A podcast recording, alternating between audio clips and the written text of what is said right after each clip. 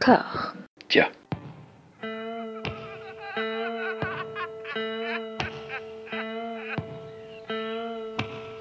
And now for something completely different. Would you like to talk about the meaning of life, darling?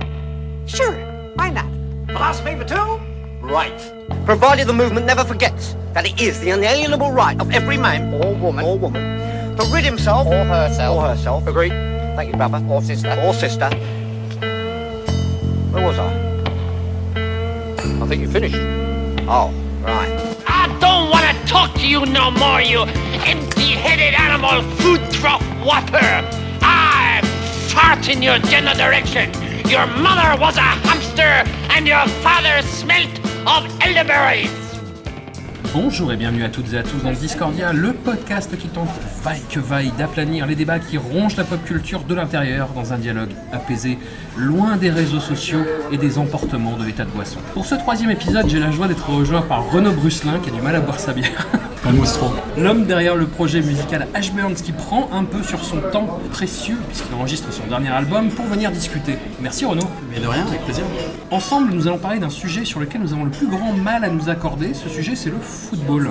Histoire de définir les rôles illico, tu es un aficionado de la pratique du ballon rond et ce n'est pas mon cas. Oui, oui, oui, ça, je... Ça, on est d'accord. Fais moi. Est-ce que, pour démarrer, tu peux nous dire d'où te vient ce goût en fait? Est-ce que tu peux arriver à remonter comment est née ta passion Oh, cursus classique, euh, enfance, euh, football, école, euh, inscription au club en poussin, pupille, minime, disait, disait-on, je crois. Euh, tous les copains s'inscrivaient dans les clubs. Oui, c'était les. Tu me demandes comme si je savais, mais en fait, Oui, c'est ça, poussin, pupille, Minime, minime. oui, minime. Je sais pas, le goût du jeu, euh, les albums Panini, enfin, vraiment le cursus classique, le- le- la compétition, les champions, quand on est gamin, ça fait rêver. Donc j'ai fait mon, petit truc en club pendant quelques années et après j'ai découvert le métal, ce qui m'a complètement éloigné du football car le football était donc pas du tout dans les codes du métal et, euh, c'était atrocement beauf de faire du football et d'aimer le football et de faire du métal. Donc euh, adolescent de 14-15 ans euh, qui découvre le métal, j'ai fait ok, j'arrête le football j'ai- décrété pendant 5 ou 6 ans que c'était un sport de beauf et que c'était pas pour moi. J'interdisais même mes copains footeux de regarder le football chez moi. Je fais mon coming out sur le Roger, euh, le Roger Foot de 14 à 21 ans. Pourtant, la C'est-à-dire 20 communauté ans. métal a un- une image un petit peu plus ouverte que ça. Mais... Ouais, mais en, notamment, bien sûr. En tout cas, l'adolescence, euh, dans mon petit bled de Romans-sur-Isère, euh, le métal avec le foot, ça allait pas. C'était la branche intello des métalleux qui aimaient pas ça, quoi. C'était plus Heroic Fantasy, Magic, euh, les cartes Magic, Warhammer, c'était pas, compatible. Donc j'ai rejeté, j'ai rejeté, et puis à 21 ans, j'ai décidé de m'affranchir. Je me rappelle qu'à l'époque, après Près, les Inrocks ont fait la couverture, leur couverture sur euh, Zinedine Zidane. C'était une révolution. euh, Les intellos aussi ont le droit d'aimer le football, et ils ont, osé le dire. Ça a libéré un peu les, les pensées, comme Elvis a libéré nos corps.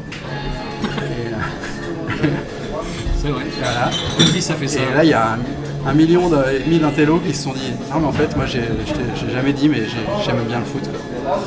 Et en fait, euh, je me suis complètement remis à fond dedans. Et depuis euh, allez, 17 ans, 18 ans, je- ça ne m'a pas lâché. Et c'est euh, une petite passion. Ouais. Du coup, moi, je suis passé à peu près par les mêmes stades au début, avant le métal, hein, parce que j'ai jamais été. Il y a un problème avec cette bière. hein. Non, mais c'est qu'elle mousse beaucoup parce qu'elle a très peu de degré d'alcool. Donc, oui, il se, il se lâche en bulle.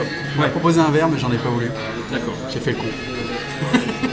Tu, tu regrettes. Ouais, ouais. Euh, oui, moi je vois, je vois une grosse euh, différence, alors après peut-être que tu vas me contredire, mais entre la pratique du foot qui est quasiment quelque chose de naturel. Ouais. En fait, tu vois, moi je vois mon enfant qui a deux ans, tu mets un ballon, bah, elle tape dedans. Bien sûr, bien sûr. Enfin, c'est, c'est- c'est- c'est- c'est quelque chose que tu as envie de faire quand t'es gamin. euh, Et le foot amène une espèce de cadre, en fait, des règles par rapport à ça, mais c'est tout. Et le fait de se passionner pour le sport, en fait. Euh, Il y a un espèce de truc qui me plaît beaucoup, euh, c'est euh, le côté euh, prolo euh, du foot, même si c'est devenu un sport euh, très bourge et qu'on ne parle pas des, des salaires et tout ça, parce que j'imagine qu'on va y venir plus tard. C'est, ça doit être une Tu me connais bien. C'est un dossier classique, ouais, c'est un dossier classique de- des- des détracteurs du football, donc je m'y suis préparé. Mais il y a un espèce de truc où, par exemple, notamment en Angleterre, moi je suis très, très, très fan de foot anglais, je regarde très peu les, les Metz Guingamp ou les, ou les Lens Rennes.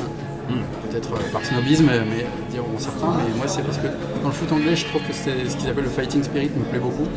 Et un petit club euh, de bas de tableau euh, avec un budget dérisoire dans une grosse ville de prolo où il pleut tout le temps en Angleterre peut euh, rivaliser contre Manchester United le temps d'un week-end parce que euh, c'est tout feu tout flamme le champion anglais et ils jetteront toute leur, toute leur force dans la bataille. Et je vois ces familles qui sont derrière, euh, plein de bière, mais euh, qui de génération en génération se transmettent le goût du club et tout ça. Il y a une espèce de truc. Euh, c'est mon côté prolo fan de Springsteen qui, est- qui est, qui est flatté, quoi. Est- Enfin, qui est content. Mais c'est ce qui s'est passé il y a pas longtemps d'ailleurs dans le championnat anglais, si je dis pas de bêtises. Un petit club, Le club qui a... de Leicester, euh, qui était un tout petit club, euh, Voilà. un outsider de chez Outsider, a gagné le championnat il y a 2-3 ans. ouais. Et c'était euh, invraisemblable, Enfin, c'était un exploit sportif. euh, et je ne peux pas m'empêcher de trouver ça magnifique. Quand un, quand un, un underdog euh, Hmm. euh, gagne un championnat euh, dirigé par le pognon, c'était quand même superbe. Mais c'est ça surtout en fait, au-delà, du côté prolétaire, c'est, le côté euh, David contre Goliath euh, avec une- un peu le côté euh, voilà, chacun a sa chance en fait, même si c'est absolument pas le cas. Non, c'est absolument pas le cas la plupart du temps, mais sur un malentendu, c'est passé, donc cette, cette année-là. Et personne n'y a cru, mais, mais c'est passé quand même. Et puis, euh, après, euh, je mentirais si je disais que c'était ça tout le temps et partout. Il y a ça, en... j'ai assisté à la finale de la Coupe de France euh, au Stade de France il y a quelques années, c'était Lyon contre euh, je ne sais quelle ville, près de Rouen, une ville de 10 000 habitants, et ils étaient, toute la ville était venue en bus et c'était chouette. Ouais. ils ont perdu, mais ils s'en foutaient, ils étaient contents, c'était beau. À toute proportion gardée, c'est ce qui s'est passé avec la, la dernière Coupe du Monde en fait aussi. Euh, que la France a gagné. Enfin le côté des gens qui ne s'intéressaient pas au foot et Ah qui oui. poussent. euh, Alors ça c'est ça c'est c'est la Coupe du Monde. chose. Mais pour les fans, nous les fans de foot, euh, c'est toujours un peu énervant parce qu'on regarde le foot toute l'année. Et tous les 4 ans ou tous les 2 ans quand il y a l'euro, tout le monde devient spécialiste de foot. ce qu'on appelle les footix. Les Footix, C'est ce que j'ai appris. Voilà. Pour les gens qui ne connaissent pas, Footix c'était la mascotte de, de 98 et qui est, on appelle Footix les gens qui se sont mis au football depuis que la France a gagné la Coupe du Monde. Donc là il y aura une nouvelle génération de Footix. Et euh, je ne peux pas m'empêcher de, trouver ça insupportable de m'engueuler avec des gens qui regardent jamais le foot et qui disent que tel mec est nul euh, alors que, le gars est brillant et qui fait un espèce de travail de l'ombre que personne voit. Bon bref. C'est le côté snob du sport de polo.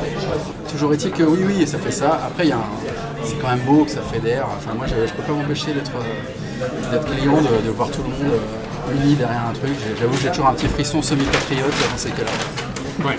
J'ai prononcé un mot grossier peut-être. Non, non, tout, tout. Revenir à l'enfance, c'est un truc que je faisais surtout par mimétisme, si tu veux. Moi, je m'en foutais, c'était juste pour une occasion de, de s'intégrer, d'être avec des gens, en fait, euh, voilà. Et, mais après, ouais, c'est le côté euh, au- au-delà de ça, en fait, c'est-à-dire vraiment s'intéresser à la discipline et euh, y prendre de son temps. J'ai pris Ouais. les albums Panini parce que t'étais obligé, en fait. Ouais, ouais. Alors il y a une forme de geekisme dans le, dans le foot qui est assez cool aussi. C'est-à-dire que maintenant, euh, il y a les statistiques hyper pointues, on sait combien de kilomètres a, a couru tel joueur pendant le match. euh, on peut dire, ouais, lui, il a, il a pas marqué. Oui, mais il a couru 11 km 3, euh, il a couru euh, 1 km de plus que le mec qui a marqué 3 buts. euh. Donc euh, on analyse des trucs comme ça, et si on, se plonge dedans, c'est, il y a un côté rassurant dans, le geekisme foot. D'ailleurs, il y a un côté rassurant dans le foot, que je trouve par exemple chez les fans de jeux de rôle. Les fans de jeux de rôle, je les vois dans leur petit cocon, ils sont rassurés, ils jouent dans leur truc, dans leur univers un petit peu hors du monde. Le foot, c'est un peu ça. C'est un peu. Pour moi, quand on, quand on est au fond dedans, euh, on, on oublie un peu le réel et puis on décroche et, et je- voilà, on, peut, on peut être sorti euh, ouais, du quotidien. C'est ce qui s'est passé pour toi quand t'as arrêté le, le foot avec le métal, en fait. Que tu disais que c'était plus le côté magique, euh, Warhammer, tout ça, machin. Pour toi, c'était la même chose ou... Ouais, c'était quand même. euh, J'ai toujours été chercher un petit échappatoire comme ça. Donc le rock'n'roll en est un en l'occurrence, mais, euh, mais euh, cette espèce de truc d'univers parallèle qui carrément euh, n'est pas du tout un truc du quotidien. Que ce soit, euh, je sais pas, cette comparaison jeu de rôle et foot est complètement improbable, mais bon, elle est là, donc euh, on dit à fond. je sais pas, une espèce d'univers parallèle, euh, bien sûr qui n'est pas réel parce que les salaires sont irréels, euh, la vie des joueurs euh, stars à 18 ans, euh, 19 ans, euh, c'est absolument irréel. Et C'est un refuge, un petit refuge, et euh, par exemple quand il y a la Coupe du Monde pendant un mois, je sais qu'avec mes potes, c'est un mois où on n'aura pas de soucis dans, le- dans nos têtes. quoi. on en est là. Quoi. Pour revenir sur le, le, le geekisme des, euh, des cartes Panini, moi, c'est le, côté qui me plaisait bien en fait. Ouais, ouais. Je me rappelle d'un truc très précis. Parce que la carte qu'il fallait avoir et que personne n'avait, c'était Chris Waddle. Ah oui, bien sûr. J'a- J'avais genre 15 Basil Boli, et ça m'énervait d'ailleurs, tu vois quoi, mais je n'avais, j'ai jamais réussi à mettre la main sur Chris Waddle. Moi, ce côté-là mais, m'intéressait, je trouvais ça sympa. Mais, Et là, et là, tu me tends la perche pour cette comparaison toujours. C'est comme, dans les cartes Magic. C'était impossible d'avoir euh, le Shivan Dragon ou le Ali from Kero, euh, des cartes hyper rares il fallait acheter 12 000 paquets pour avoir le, le truc méga rare et que tu n'avais jamais. quoi. C'est un peu le principe du truc. Et Chris Waddle, en plus, il y avait la coupe qu'elle avait avec, qui était quand même sublime. Un homme qui, a, un homme qui avec MacGyver, est responsable de milliers de mulets euh, sur, euh, sur une génération. Quoi. Exact. Il sera jugé pour ses crimes un jour. Ouais, il y avait les mèches blondes, il y avait euh, presque un peu la queue de rat. Ah, mais totalement. Totalement. Googlez que drap pour, euh, pour associer. J'ai eu un truc assez traumatique de mon côté dans la, la petite enfance. C'est très psy ce que je veux dire, mais pas Oui, du de tout. toute façon, on est parti sur un bandiment là. Absolument. Un classico. Mon père euh, était euh, arbitre de foot amateur. Et quand j'étais petit, en fait, c'est un truc dont j'ai quelques images très très fugitives, dont je me rappelle à peine. C'est surtout ma mère en fait qui m'a rappelé ça euh, il y a quelques. bah pendant la Coupe du Monde en fait. En tu te rappelles de ça et j'ai des flèches qui me sont revenues encore. Ah, oui, c'est vrai. Mon père, en fait, a arbitré un match de rencontre amateur, euh, comme il faisait souvent, en fait. Et euh, moi, j'étais dans les tribunes avec ma mère et je trouvais ça rigolo, je trouvais ça cool. Et il y a un match où ça s'est mal passé et on s'est fait pourchasser par des, euh, par des supporters, un peu comme dans euh, À- À mort l'arbitre de Jean-Pierre Ah Monchy. oui, oui. Voilà, on était Eddie Mitchell Oui, et sa copine, mais en mode familial, années 80, euh, à 50 bornes de Grenoble, tu vois, donc dans Ah notre oui. confort zone. Et, hum, voilà, je sais pas si c'est euh, si c'est lié à ça ou quoi, mais euh, pour moi, le foot, c'est lié euh, à une ambiance un peu chelou dans le public qui peut déraper à n'importe quel moment, en fait. Ouais, ouais. Ça c'est vrai. moi, moi, c'est ça. Pour, pour le coup, c'est pas la partie qui me plaît le plus. Je vais pas te mentir. D'ailleurs, je suis pas un footix, mais d'aucuns me, me traiteront de, de, foot, de fan de foot de canapé parce que je, je, crois que je préfère regarder le foot chez moi qu'au stade. Et, euh, si je, loue la ferveur des, des gens en Angleterre, euh, j'ai un petit côté agoraphobe et j'avoue que j'ai toujours un petit peu peur des mouvements de foule et euh, de cette espèce de l'impression que les gens peuvent partir en vrille à tout moment et, devenir complètement débiles. Ça, c'est pas mon truc. Moi, j'aime bien. euh, J'associe aussi le foot à un espèce de truc de petit groupe d'amis euh, qui sont un peu les têtes de la bouffe et de la boisson. On se réunit, c'est un espèce de prétexte à se faire une bonne bouffe et à se faire des trucs. Donc on est un espèce de, on est un peu des foot bobos quoi. On a le foot bobo, ou au moins le foot épicurien, disons-le. Après, moi, j'y vois un rapport, euh, ce que tu me décris, moi, j'y vois le rapport que je peux avoir au cinéma, tu vois, qui est ma, ma grande passion dans la vie, mais c'est vrai que euh, je développais ce truc aussi, de pas trop aimer être avec, dans une salle remplie, tu vois. Oui, oui, j'ai pas envie qu'on me dise la façon dont je vais apprécier le film, ou qu'on stresse, ou C'est ça. Par exemple, la Coupe du Monde, je ne peux pas aller dans les fan zones ou, euh, les bars pleins. euh, j'ai besoin de regarder, notamment quand c'est les matchs de l'équipe de France, j'ai besoin de regarder chez moi, d'analyser les trucs, de me dire, de vraiment parler foot, se réunir un peu entre esthètes, euh, snobinards. euh, ah on n'accueille pas de gens de l'extérieur, là on veut vraiment être autre footeux, euh, machin. Et donc, moi, encore une fois, c'est un truc qui me rassure, c'est un petit cocon un peu à part, aux frontières du réel. T'as essayé de me convertir à ça justement parce qu'on a, on a parlé assez rapidement. On, on a eu une bromance qui s'est créée rapidement euh, une fois que c'était parti en fait. C'est ça Est venu le sujet du foot assez rapidement et euh, j'ai fait ah merde. Et ouais.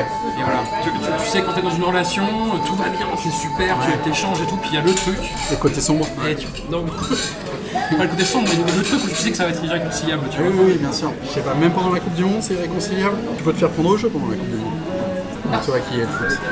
Non, non, mais Est-ce après que tu te sens porté par cet élan euh, Coupe du Monde parfois tous les 4 ans? En fait, moi, je détestais le foot, mais vraiment, mais, mais en mode, mais c'était snob, tu vois, c'était une, position euh, intolérante, en fait, euh, de dire, c'est, Ouais. enfin, c'était une position Anne-Sophie Lapix, tu vois, Ouais. c'est un sport de connards millionnaires qui jouent dans une balle, euh, Ok. qui prennent leur retraite comme des fils de pute à 30 ans. euh, Elle a dit ça, voilà. Sophie Lapix C'est dommage.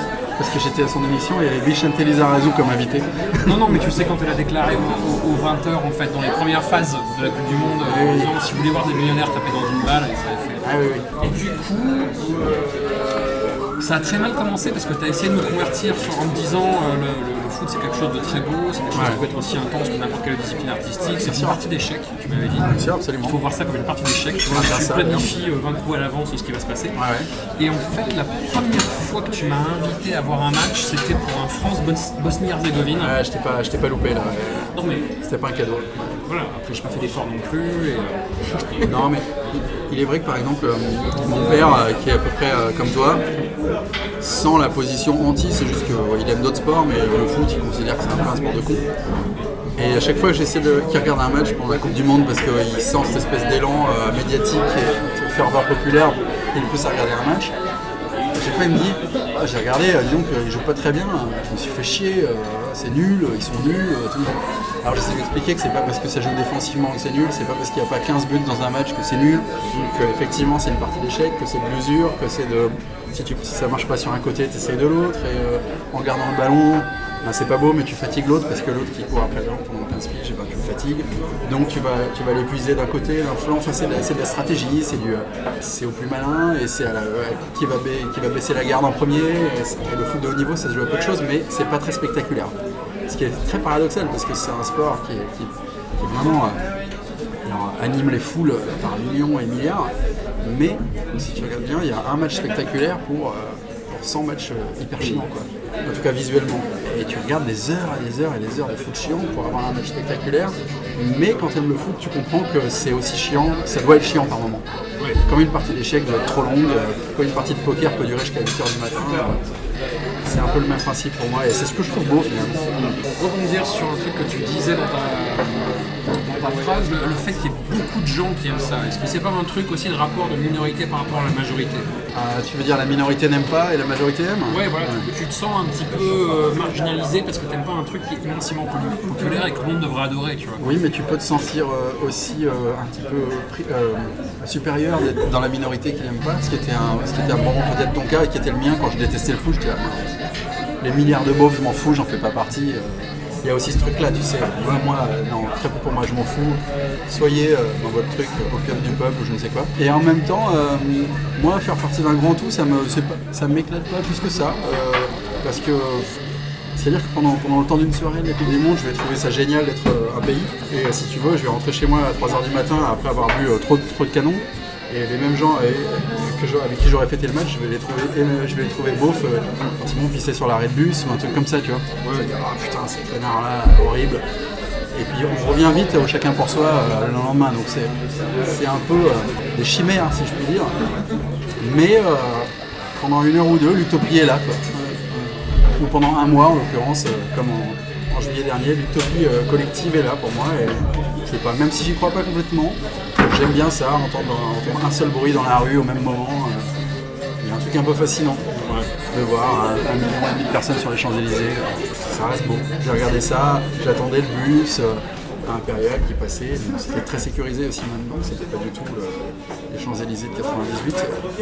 Euh, la vie est passée par là, mais euh, du coup c'était express, hein, ils sont restés une heure sur les champs. Mais j'attendais ça, c'était un peu les, les rockstars qui arrivaient sur les champs, et je trouvais ça cool.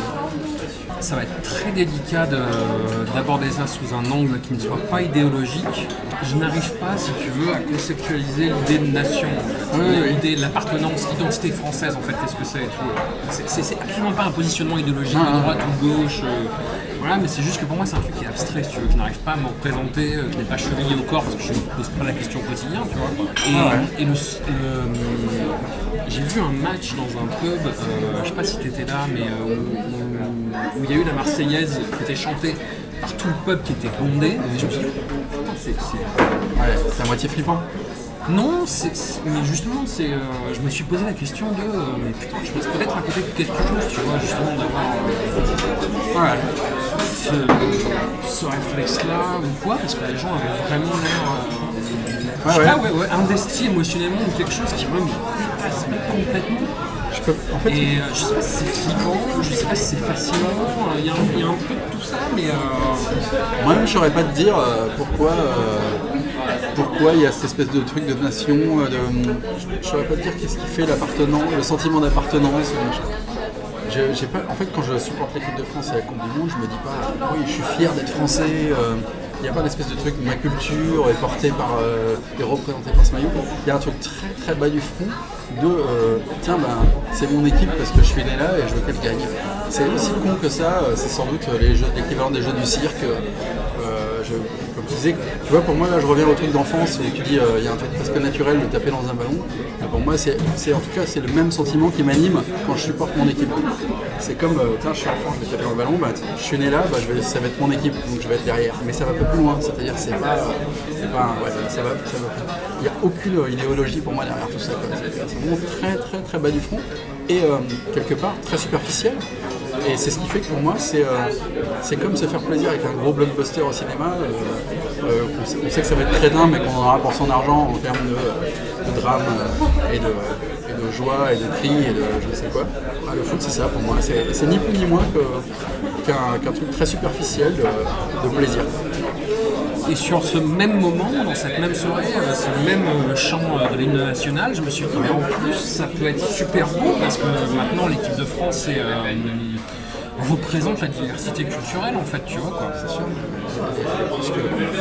C'est une façon polie de le dire. Divers, voilà. oui, parce que elle- les minorités sont représentées à 90%, même 85%. Aux grandes dames de- d'ailleurs de, de l'extrême droite qui, euh, qui déchantent à chaque fois, donc qui, qui- qui est bien emmerdée parce qu'elles ne peuvent pas récupérer les, les victoires et en même parce que ça ne les représente pas et en même temps la France gagne, et c'est pas vraiment la France pour eux.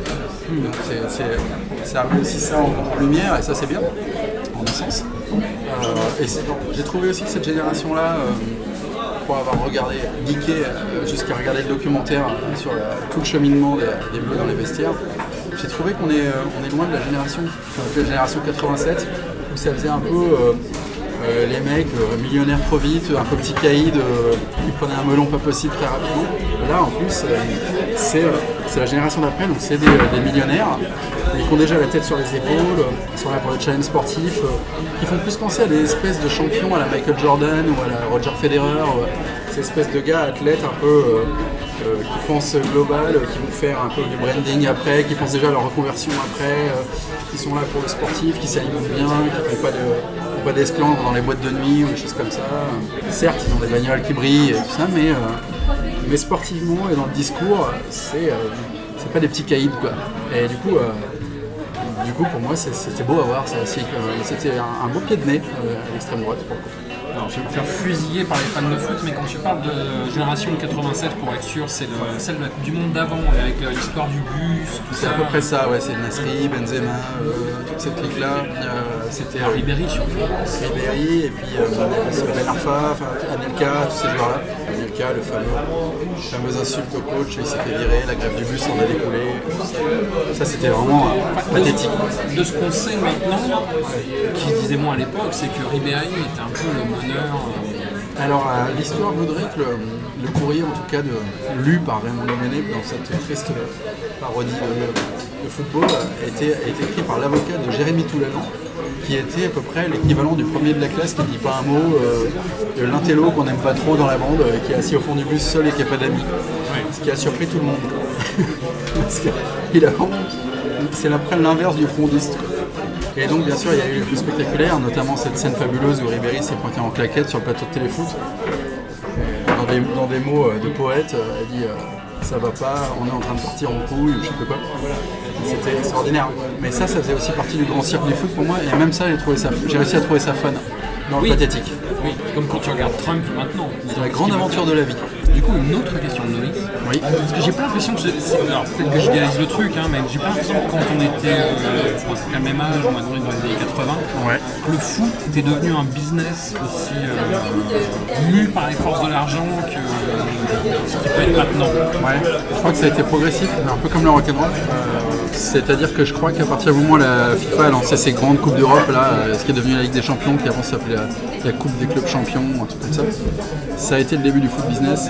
Et euh, progressivement, on s'est rendu compte qu'avec les droits télé, euh, avec le, web, après avec la globalisation et les diffusions de, l'espèce de truc de branding qu'ils ont fait. Par exemple, à Singapour, tu as des fans de Manchester United. Ils ont fait l'été, ces clubs-là vont font des tournées et vont dans les pays comme Singapour faire des matchs amicaux pour faire vendre des maillots, faire vendre des mugs, des écharpes. euh. Donc c'est devenu un espèce de truc, euh, comme un autre, si tu veux, de, vente. C'est chaque club est comme Apple ou comme euh, Microsoft ou, Starbucks ou je ne sais quoi. euh. Donc après ça, ça a été le finalement euh, le capitalisme s'est emparé du football. Enfin c'est un cliché, mais c'est vrai. euh, En tout cas le capitalisme extrême en l'occurrence. Après le sport en lui-même euh, est toujours le même parce que c'est c'est- c'est con comme le pied, le foot. Et, euh, c'est les mêmes règles et puis euh, c'est presque plus spectaculaire que certes il y a beaucoup plus de pognon mais euh, les, les conditions athlétiques le jeu s'est amélioré euh, les stats se sont améliorés donc du coup la rapidité est belle les pelouses sont arrosées pour, un jeu plus rapide euh, euh, les jeunes joueurs ont appris des générations précédentes donc euh, t'as l'impression que ça a été digéré les influences des, années d'avant et le paradoxe, c'est que le, foot a jamais été aussi beau et spectaculaire, peut-être que maintenant, mais il a jamais été aussi dégueulasse dans son, son truc pognon et, euh, et marketing à outrance et euh, absurde quoi. Mais j'arrive vraiment, si tu veux, moi, à faire la part des choses entre les deux. J'ai conscience de ça, et quand je regarde un, foot, euh, un match de foot, je mets mon cerveau en off sur ça. quoi. Ouais. Oui, oui. J'ai commencé à me poser la question, en fait, pour ramener ça à l'échelle française, à partir du moment où Bernard Tapie s'est lancé là-dedans. Oui. Ce qui est devenu euh, rapidement. Enfin, Oui, Bernard. Tapie, c'est un une personnalité, euh, pour retracer ça pour les jeunes générations, Ouais. qui était euh, très prégnante et très augmentative des années 80, en fait. Il y a eu Tapi et il y a eu Canal+, qui a, Ouais. qui a repris le PSG.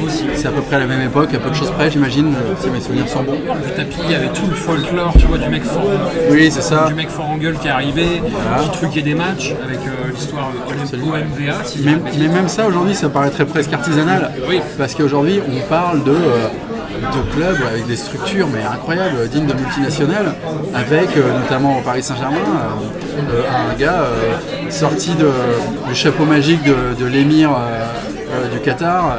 Il, il a mis à la tête du PSG un espèce de gars, polytechnicien plus plus. Qui euh, ne paye pas de mine en arrivant, qui moufte pas, qui ne va pas faire des esclandres sur les plateaux télé, truquer des matchs, mais qui est une espèce de tronche euh, presque un peu macronienne, oserais-je dire. Flippant, le mec sorti de nulle part, euh, très jeune, mais vraiment qui a déjà une espèce de vision globale du business en 360 degrés. et il y a a presque plus de Bernard Tapie fort en gueule. Euh, il reste euh, éventuellement un Jean-Michel Aulas à Lyon qui est voilà, un espèce de président à l'ancienne, mais qui lui-même a déjà opéré un virage avec un nouveau stade.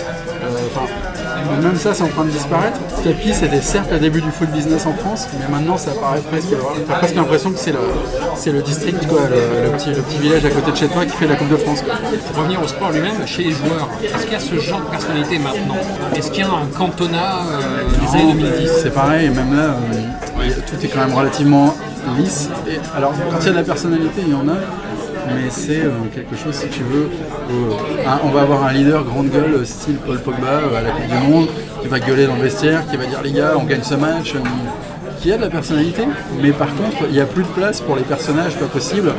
Euh, moi j'ai mes amis qui écrivent pour un magazine qui s'appelle SoFoot qui, qui, qui raconte l'aventure humaine du foot, c'est ce qui me plaît aussi. Et ils vont sortir, notamment dans les années 80, il y avait des personnages pas possibles. Les gars en, Angleterre arrivaient complètement bourrés à l'entraînement, il y a eu des junkies pas possibles, il y a eu des, euh, histoires incroyables euh, de, vie complètement décousue, de photos. Aujourd'hui c'est plus possible. Enfin, c'est, il y a de truc de modèle, de réseaux sociaux, de, de renvoyer une belle image pour la jeunesse. Enfin, tout ça c'est. Est aseptisé. C'est vraiment le foot aseptisé. On a l'impression que le minimum finalement en fait, de la séduction, c'est d'enregistrer des. euh, comme ce qu'a fait euh, l'équipe de France sur Snapchat en gros. Quoi. Ah, j'ai pas vu ce qu'ils ont fait sur Snapchat. Ils sont gros, mis des tu oreilles de une chanson où ils dansaient, tu vois. Ah oui, oui. Euh, oui, oui, il est gentil, il est petit, euh, tout ça. Ah oui, oui, bah c'est ça. Alors en plus, moi j'avoue Est-ce que qu'il y a un revirement après les mauvais garçons, tu vois je sais pas, il y a un truc où les bons garçons font un peu les coquins à mettre des vidéos à 2h du matin, euh, on fait un peu les cons, mais, mais ça déborde jamais vraiment. Il y a eu quand même un petit débordement pendant la Coupe du Monde dont on n'a pas parlé. C'est que ils se sont- les joueurs, après leur victoire euh, contre l'Argentine, ont eu la permission de, 3h du matin et se sont barrés en boîte de nuit à, à 30 bornes de leur hôtel à Moscou, euh, sans doute aller, ou isolés de Moscou justement, aller dans une boîte, je- Dieu sait ce qu'ils ont fait, et ils sont revenus euh, visiblement euh, éméchés et ils ont, euh, ils ont balancé les, euh, les trucs, les, bombes anti-incendie, les, extracteurs dans l'hôtel et ça, Didier Deschamps est sorti en, pyjama à 4h du matin et tout l'hôtel aussi parce que l'alarme a sonné. Et les médias n'en ont pas parlé parce que euh, fallait pas porter atteinte à la bonne image, si tu veux, qui était en train de se d'arriver et le, pays derrière, la nation, vendre aussi du maillot, vendre aussi des McDo. Et du coup, même ça, c'est, qu'on parle même pas d'un incident comme ça, qui est mineur. Je peux dire un truc absolument affreux. Oui, bien sûr. Ça me fait penser à euh, la fois où Brian Molko, le chanteur de Placebo, a porté plainte contre quelqu'un qui l'avait photographié en train de euh, promener son enfant avec son épouse euh, dans un jardin euh, parisien. D'accord. Et il a porté plainte pour atteinte à son image de marginal. Ah oui, oui. Alors là, on est sur on, touche, le fond de. Ça fait penser un peu à ça. Oui, oui, un peu de ça. Mais par exemple, qu'est-ce qu'on s'en foutait de savoir qu'ils étaient sortis en boîte et qu'ils avaient euh, balancé les, les extincteurs? Limite, on avait envie de savoir ça. on nous dit sans cesse le groupe vit bien. Bah, le groupe vit bien, c'est une phrase de footeux. Ah, le groupe vit très bien. Bah, racontez-nous, ça fait partie du groupe vit bien. Les mecs, ils ont, ils ont 20 balais, ils, ils- ils aiment le dance floor, ils vont en boîte de nuit. Battu l'Argentine de, de Lionel Messi, c'est un exploit sportif. Ils, sont, ils passent en quart ou en demi-finale, je ne sais plus. Euh, Parlons-en, ça ne va pas entacher l'image de modèle pour la jeunesse. Ça, c'est pour le coup, c'est la partie du foot, que, du foot aseptisé que j'aime pas. Ouais, J'en doute un peu la partie où les prochaines générations maîtriseront complètement le jeu par rapport à ça, parce que là, on est dans une phase de découverte, tu vois, de l'impact de ce que tu peux poster sur un réseau social, etc., etc. Et la, la prochaine génération saura faire ça On parlait de- au millimètre près, quoi. Et là, revient à la comparaison avec Emmanuel Macron, une espèce de cyborg du football qui aura, qui aura tout intégré, les réseaux sociaux, qui va maîtriser la qui va limite penser sa communication avant même d'être un footballeur professionnel, avec les parents qui gèrent depuis le début la com. Les parents eux-mêmes maîtriseront les codes. Et là, euh, on va être sur, euh, sur un truc relativement flippant, euh, euh, comme ce film avec. Dolphin Gren. J'ai oublié le nom. Universal Soldier. Exactement. Avec plaisir. Quelqu'un qui, aurait envie de s'intéresser à la chanson politique, comment tu lui conseillerais de se. Qu'est-ce que tu lui conseillerais en fait? Alors déjà, primo, je dirais de venir à la maison pour regarder un match dans des conditions comme on les regarde, c'est-à-dire avec, euh, avec 3-4 bonnes bouteilles de vin, euh, euh, un, plat au four en train de mijoter ou un, un énorme barbecue, parce que c'est ça aussi pour moi le foot, c'est vraiment un moment de plaisir et de convivialité avec des potes. Deuxièmement, après pour en revenir au plus sportif, je lui demanderais de quelle ville il vient et de, savoir s'il est attaché à sa ville, s'il est attaché à quelque chose, s'il aime, euh, l'évasion, l'évasion du sport que le sport peut procurer et les émotions que le sport procure finalement. Parce que euh, moi, elle m'en procure. Euh, depuis tout gamin, elle m'en procure. Et j'ai la même émotion à regarder un match de foot que j'avais à, regarder Retour, Retour vers le futur au cinéma. Enfin, pour moi, c'est vraiment un truc d'échappatoire. Je dirais, va vers le, va vers le, le non réel à un moment. ça fait du bien, quoi. Ouais. Renaud, merci à toi Mais avec grand plaisir. et nous on à bientôt.